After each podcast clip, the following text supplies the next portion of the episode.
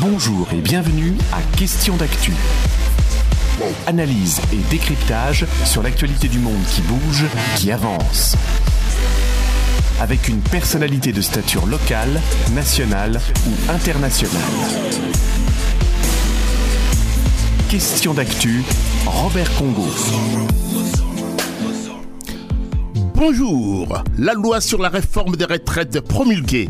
Faut-il continuer à demander son abandon? C'est le sujet que nous allons évoquer au cours de cette demi-heure d'actualité sur RVVS 96.2 avec notre invité Papaoli Danfaka, adjoint au maire de Muro en charge de la démocratie implicative, conseiller communautaire de la communauté urbaine Grand Paris sénéoise. Vous écoutez RVVS 96.2. Papa Ali Danfaka, bonjour.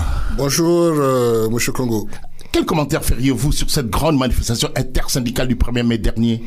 Le commentaire que je peux euh, faire, c'est que c'est une euh, manifestation grandiose qui traduit simplement l'impopularité de cette réforme et surtout la volonté des différents acteurs sociaux de remettre en cause cette loi en demandant tout simplement son abrogation. Cette loi a été promulguée dans la nuit. Cela vous a choqué? Oui, alors je dirais plus globalement que cette loi sur les retraites, elle est injuste tant sur la forme que sur le fond. Alors sur la forme, c'est ce que vous avez dit. hein. D'abord, elle a été non pas discutée, votée par le parlementaire, mais elle est issue de l'usage du 49.3. Quand on parle de 49.3, on parle plus de débat. D'accord? Donc c'est injuste. Et sur le fond aussi, cette réforme qui allonge la durée de travail, c'est-à-dire qu'il faut 64 ans pour rapport de 62 à 64. de, de 62 à 64 me paraît également injuste. J'aurais souhaité qu'on raisonne en termes de trimestres cotisés. Parce que 64 ans, quelqu'un qui a travaillé à 16 ans ou 17 ans, quand vous le faites travailler jusqu'à 64 ans, eh ben, vous allez au-delà des 43 années de cotisation. Voyez Bon, je sais qu'il y a des collectifs qui sont en train d'être faits, mais euh, cette loi, ce n'est pas simplement le report de l'âge de la retraite de 62 à 64 ans. Il y a d'autres dispositifs qui font que, globalement, je la trouve injuste.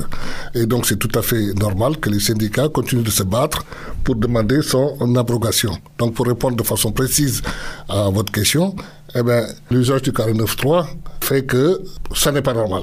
C'est pas une démarche démocratique selon vous? Bien sûr, ce n'est pas une démarche démocratique. Elle a été promulguée très vite? Ah oui, très vite, à 3 heures du matin, je pense. Euh, déjà, c'est inhabituel. Fallait-il prendre du temps? Pourquoi?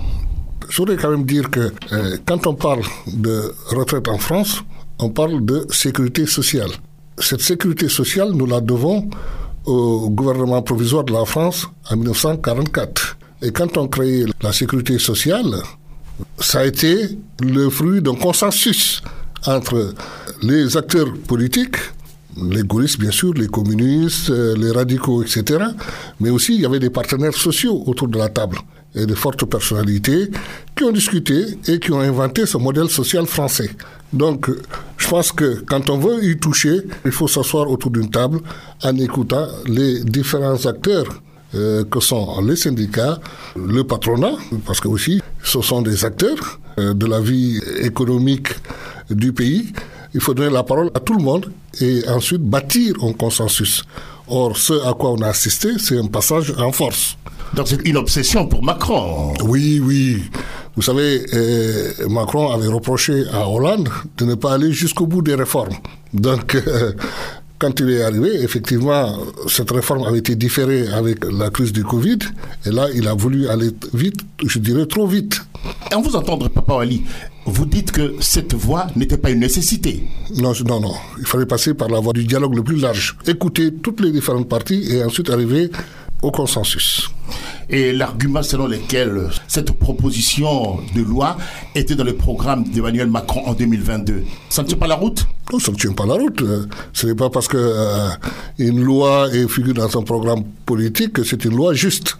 D'accord Il a le mérite de l'avoir annoncé. Pour autant, ça n'en fait pas une loi juste.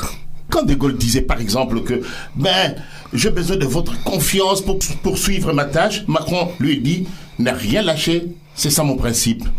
Oui, en même temps, quand il dit ça, il évacue vite la crise des Gilets jaunes. La taxe carbone aussi, c'était dans son programme. Il a voulu passer en force, mais vous avez vu, le mouvement des Gilets jaunes, il a quand même reculé il a quand même reculé. Donc euh, ces postures, euh, je dirais, euh, d'hommes courageux, hardis, l'allure guerrière au chef d'État, grand réformateur, eh ben, ça ne passe pas à tous les coups.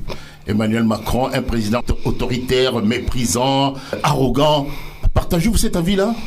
Je dirais que c'est un homme plein d'assurance. Et quand on est plein d'assurance, eh ben, c'est son ego qui prend le dessus. Et je pense que quand on gouverne un pays mûr comme la France, qui a vraiment une histoire politique, une histoire sociale très riche, je pense qu'il faut se départir d'une telle attitude. Un défaut pour un politique? Oui, je pense. Question d'actu, regard sur l'actualité politique, économique, sociale, culturelle dans notre région, en France et dans le monde. Papa Eli d'Anfaka, que vous inspire toutes ces manifestations qui continuent, voire après la promulgation de la loi, les mécontentements qui ne faiblit pas? Vous savez, le peuple français est un peuple très politique, hein, qui a quand même euh, mené beaucoup de révolutions. Je pense qu'on est dans cet héritage, cette tradition euh, euh, qui voudrait que face à ce qu'on considère comme l'injustice, que les forces sociales politiques soient debout dans la rue pour euh, effectivement contester.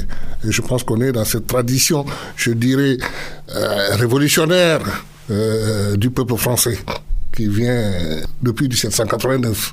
Il faut travailler moins pour travailler mieux, dit Jean-Luc Mélenchon. Partagez-vous cet avis? Travailler moins pour travailler, travailler mieux. Bon, je me méfie des formules comme ça qui sont très jolies, hein, très belles. Hein. Travailler moins, c'est quoi? C'est travailler 32 heures, 30 heures, etc., etc. Et voilà, je voudrais connaître le contenu de ce que révèle euh, une telle formule. Par contre, travailler mieux, oui. Euh, il faut assurer euh, la santé, le mieux-être des travailleurs, effectivement. Ça, c'est un impératif. Papa, aller travailler jusqu'à 64 ans, hmm. est-ce long? Tout dépend du métier qu'on fait. Vous avez des professions où on peut travailler jusqu'à 70 ans. Vous avez des confrères qui sont dans les chaînes de télévision, faire des commentaires, peuvent aller jusqu'à 70 ans, voire au-delà. Mais il y a des métiers très pénibles qui font que ça n'est pas possible. Je pense que il faut, cette loi aussi doit tenir compte de la pénibilité. Justement, c'est pour ça que je pense qu'il faut prendre le temps de dialoguer, de discuter pour effectivement trouver des solutions, n'est-ce pas, à la pénibilité. Mais à la pénibilité, je pense qu'il y a eu euh, discussion, il y a eu rencontre gouvernement intersyndical. Il y a des solutions qui ont été trouvées, non? Oui, oui, je sais qu'il y a des débuts de propositions, mais il y a eu effectivement des mesures dérogatoires pour certains métiers, mais il y a d'autres métiers aussi qu'il faut prendre en compte. Je pense qu'il faut prendre le temps de lister les différentes professions qui sont touchés par la pénibilité. Je sais par exemple que les aides-soignants, effectivement, ils en ont tenu compte, les policiers, etc. Mais il n'y a pas que. Tout le monde a 64 ans, c'est, ça n'est pas juste. Maintenant, qu'est-ce qui peut corriger ça? C'est le dialogue social et non pas le passage en force. Donc, euh, pour moi, le mieux, c'est de raisonner en termes de trimestres cotisés et non pas de âge butoir. Vous défendez les concepts du droit à la paresse? Non, non, non. Non, non. Le, droit à la paresse, euh, non. Non, non. Travailler moins pour travailler mieux. Oui, c'est pour ça que je vous ai dit que je... Ça renvoie pas justement à ce concept-là du droit à la paresse C'est pour ça que je dis que je me méfie de ces formules. Je voudrais connaître les actions contenues dans cette formule. C'est quoi Travailler moins? Je sais qu'il y en a qui défendent la semaine à 32 heures, certains même 28 heures. Moi, ce n'est pas ce que je défends. Et votre proposition, c'est quoi, Papa Wali Vous, en tant que politique, vous pensez rester à 62 ans ou même revenir à 60 ans comme Mitterrand l'avait fait à l'époque? Moi, ce que je défends, c'est une réforme des retraites euh, la plus juste possible.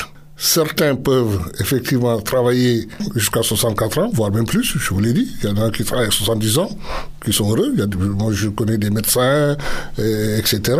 Par contre, certains, je dis encore, ça n'est pas possible. Alors, moi, je veux bien qu'on reste aussi à 60 ans, ceux qui veulent euh, retour à 60 ans. Mais avec quel niveau de pension? Parce que là aussi, c'est pas seulement une question d'âge. C'est aussi quel est le niveau de pension? Un smicard qui prend sa retraite à 60 ans, voilà, il va se retrouver avec euh, un revenu qui lui permet, voilà, de vivre ou de, de vivre décemment. Voilà. Donc, oui, c'est tout ça qu'il faut prendre en compte dans la balance. Le niveau de pension. En vous entendant, Papa Wali, cette loi n'a pas été bien expliquée aux Français. Oui, tout à fait, tout à fait. Le niveau de pension est important. Est-ce que à 60 ans, on peut garantir un niveau de pension égal à 80%, etc., etc. Donc voilà, ça renvoie au financement de, la sécurité sociale aujourd'hui, des retraites, qui est assis que sur la part euh, salariale. Et donc, il faut aussi demander aux entreprises euh, de cotiser davantage, notamment les entreprises qui font de très gros profits. Pour moi, il n'y a pas de précipitation à avoir. C'est de prendre le temps de dialoguer, d'autant que euh, les hypothèses sur euh, comment dirais-je, le déficit de la sécurité sociale, eh bien, disent que jusqu'autour des années 2040, l'équilibre, c'est encore tenable il peut être assuré jusqu'en 2040. Jusqu'en 2040. Donc, euh, pour la suite, voilà, ça nous donne le temps aujourd'hui de prendre le temps de la discussion. On n'aura pas un consensus à 100%, ce qu'il faut. Le consensus le plus large possible. Alors, la nouvelle Union populaire écologique et sociale, la NUPES, en fait-elle trop? Comme disent euh, les membres de la majorité, hein Bon, la NUPES, euh, elle est constituée de, voilà, de partis de gauche qui ont besoin d'affirmer une opposition radicale à la politique de Macron. Le Parti socialiste est dans cette plateforme, si on peut l'appeler ainsi. Oui, oui, oui, oui. Mais, les socialistes ne sont pas des radicaux.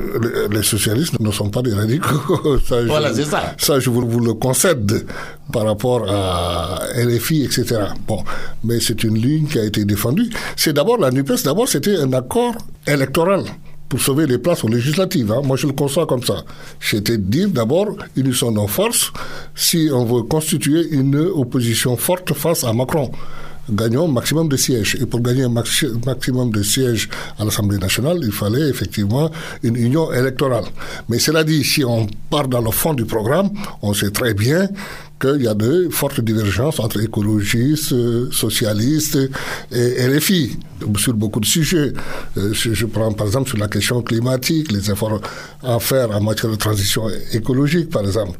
Sur l'Europe aussi, il y a des divergences majeures, ce qui fait d'ailleurs que les Verts ne veulent pas d'alliance électorale avec LFI aux élections législatives. Parce qu'ils disent nous ne sommes pas voilà, sur la même euh, longueur d'onde en matière de politique européenne. La position par rapport à Poutine, etc. etc. Et même euh, sur euh, les questions de défense nationale. Vous voyez, tout cela, il y a des divergences. Donc, pour moi, la NUPES, c'était d'abord un accord électoral. Comprenez-vous, Papa Wali, que Jean-Luc Mélenchon, aujourd'hui, puisse s'afficher comme étant le meneur des opposants à cette réforme? C'est vrai qu'à gauche, on ne voit personne à part Jean-Luc Mélenchon. Je parle bien de meneur, hein Et qui sont devenus les autres alors? C'est la grande question qu'il faut se poser, c'est le constat qu'on fait. C'est vrai qu'à gauche aujourd'hui, il n'y a, personne. Il y a un leader, je, ne dirais pas qu'il n'y a personne, mais il y a un leader aujourd'hui qui, qui ravit la vedette. Euh, voilà, à tous les autres, c'est Jean-Luc euh, Mélenchon. C'est vrai, il y a une cohérence chez Jean-Luc Mélenchon. Depuis qu'il a quitté le Parti Socialiste pour créer son propre parti, il cultive aujourd'hui une cohérence. Et ça lui vaut des succès électoraux euh, incontestables aux élections présidentielles.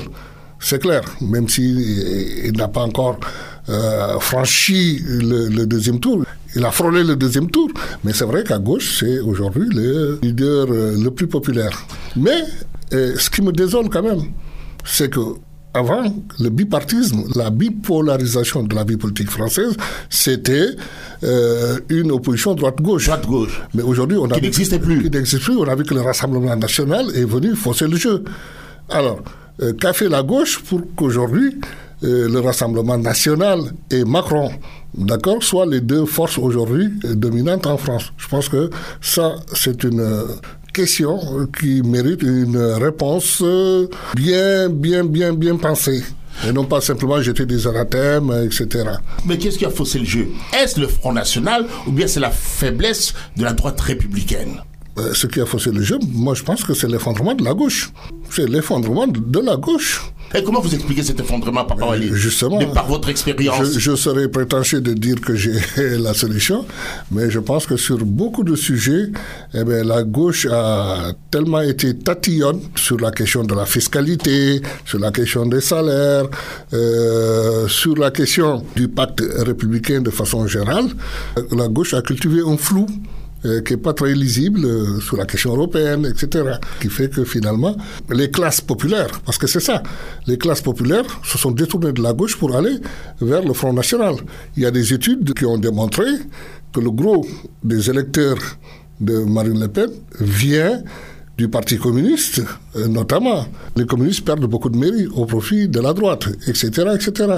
Euh, ça, c'est lié à la question euh, du travail, la façon de produire. On a fermé beaucoup d'usines. Vraiment, on favorisait les délocalisations. Les usines sont parties à l'étranger. Et ça, par exemple, voilà, ça a favorisé la montée du chômage, etc. Et la question des salaires aussi qui a stagné sur fond d'augmentation d'impôts qui pèsent davantage sur les classes moyennes que sur les possédants, les riches, eh bien, vous voyez, tout ça a créé un malaise. Et la lessiveuse Macron est passée par là. Oui, alors Macron a su, sur, je dirais pas malentendu, hein, sur une illusion, a vendu du rêve. Et ça a marché. Et gauche et droite, venez, voilà, dépassons les clivages partisans. Et, en fait, et il a anéanti tout le monde. Il a anéanti, mais quand on voit euh, sa politique économique, elle est plus à droite qu'à gauche, par exemple.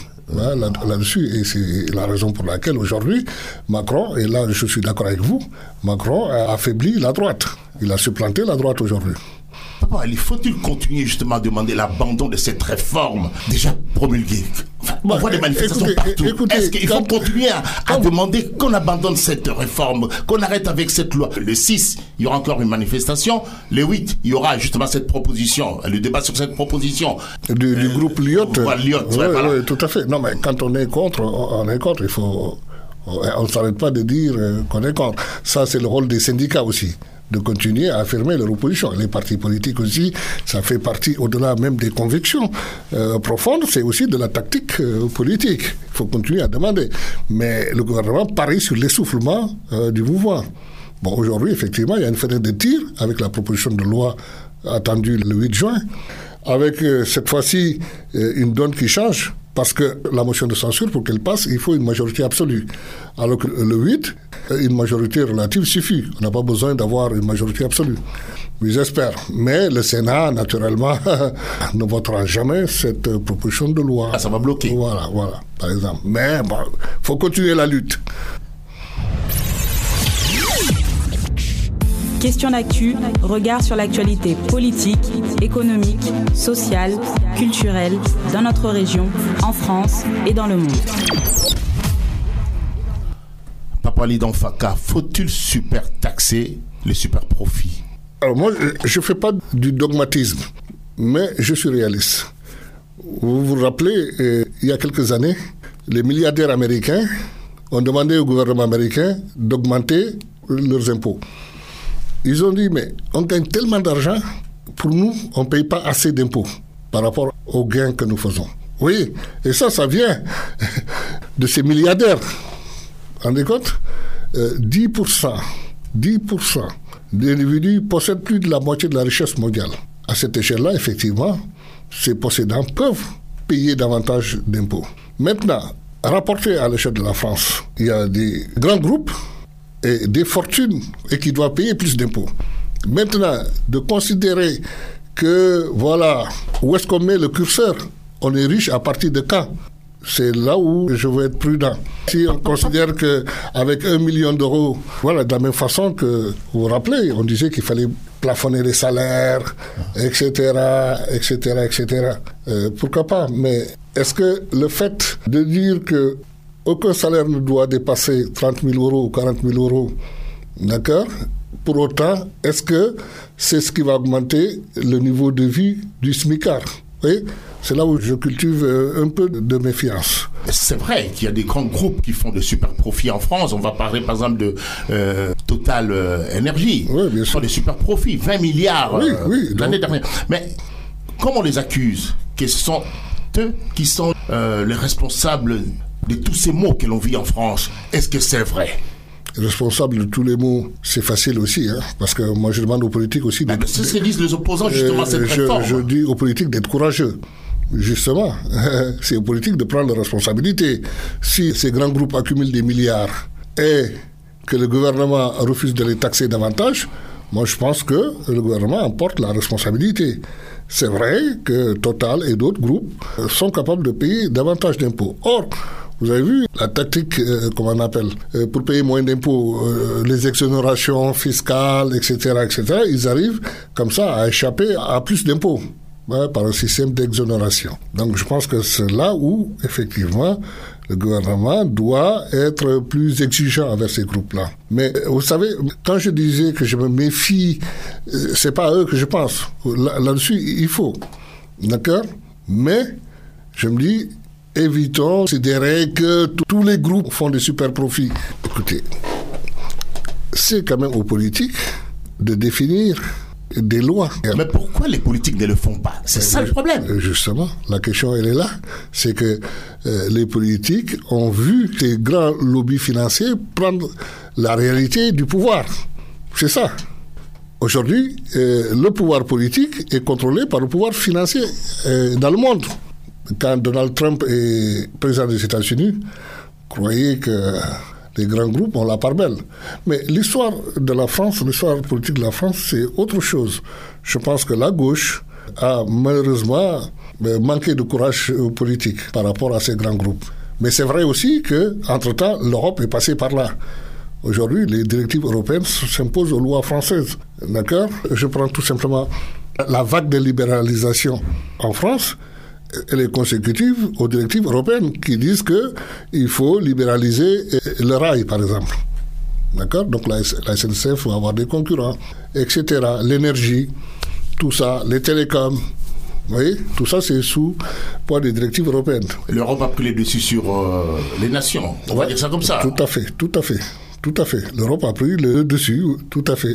Alors que, voilà. Ça ne devrait pas être ainsi, comme dirait Marine Le Pen ou bien Jean-Luc Mélenchon. Oui, alors. Ils ont raison de le dire. Bah, écoutez, euh, je pense que sans prendre cet exemple-là, euh, je pense que tout le monde dit que l'Europe a beaucoup de pouvoir sur les lois nationales. Donc euh, voilà, c'est un constat, c'est un vécu. Hein. Donc je n'ai pas besoin de citer Le Pen ou Mélenchon. On va y arriver, Papa Wali. 2027, c'est dans 4 ans. Oui. Peut-on éviter la victoire du Rassemblement national? Je pense qu'elle est possible. Parce que aujourd'hui, ce que je constate, c'est qu'il y a une dédiabolisation du Front National. Je, le vois. D'accord?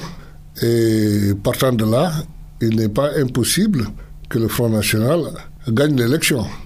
D'autant que dans certains pays européens, on a vu l'extrême droite, l'Italie, les candidats conservateurs arriver en tête. Ça décomplexe les électeurs. Mais c'est pour cela que les républicains que nous sommes, tous, doivent tout faire pour éviter et tout faire pour éviter la victoire du Front National, c'est pas simplement des discours euh, consistant à diaboliser, etc., etc. C'est par des réformes courageuses mais justes, justes, qu'on peut arriver effectivement à éviter cette euh, victoire du Front National. Qui d'ailleurs, euh, ce qu'on ne dit pas, le programme du, Front National, c'est un programme, en tout cas sur le plan économique et social, qui favorise les patrons au détriment des salariés. Ça, on ne le dit pas assez. D'accord Ils sont quand même sur cette ligne-là. Les salariés, eh ben, euh, c'est peut-être caricatural, mais c'est dans cet esprit-là. Les syndicats, vous avez trop de pouvoir, ça doit arrêter. Les patrons, ils investissent, ils prennent des risques, eh ben, euh, obéissez. Papa Olidan Faka, adjoint au maire de Miro en charge de la démocratie implicative, conseiller communautaire de la communauté urbaine Grand Paris Sénéoise, après 2026. Continuerez-vous à œuvrer pour la ville de Miro Papa Walidon Faka Oui, tant que j'en aurai la force, la force physique et mentale, je, continuerai parce que j'aime bien cette ville. Hein. Avec l'ensemble des conseillers municipaux et avec euh, le maire, nous avons quand même euh, œuvré voilà, à une transformation de la ville. Maintenant, tout n'est pas parfait. Hein. Je ne dis pas que tout est parfait.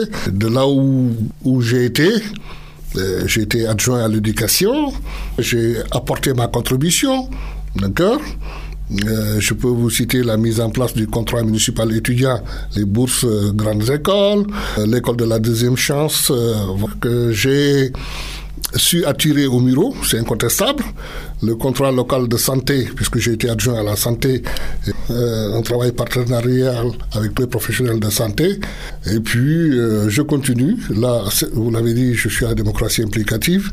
Là, nous sommes dans la phase de recueil des projets portant sur le budget implicatif, parce que nous avons une enveloppe financière de 100 000 euros pour financer les projets d'investissement présentés par les habitants, etc., euh, etc.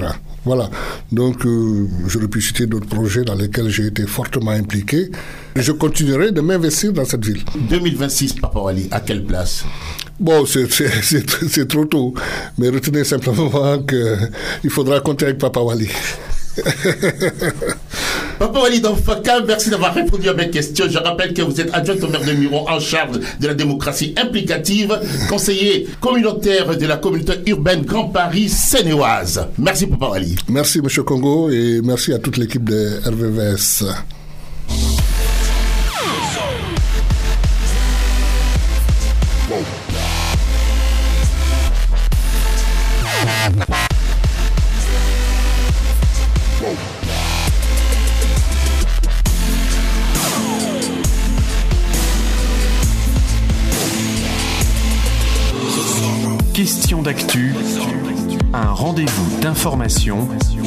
RVVS 96.2.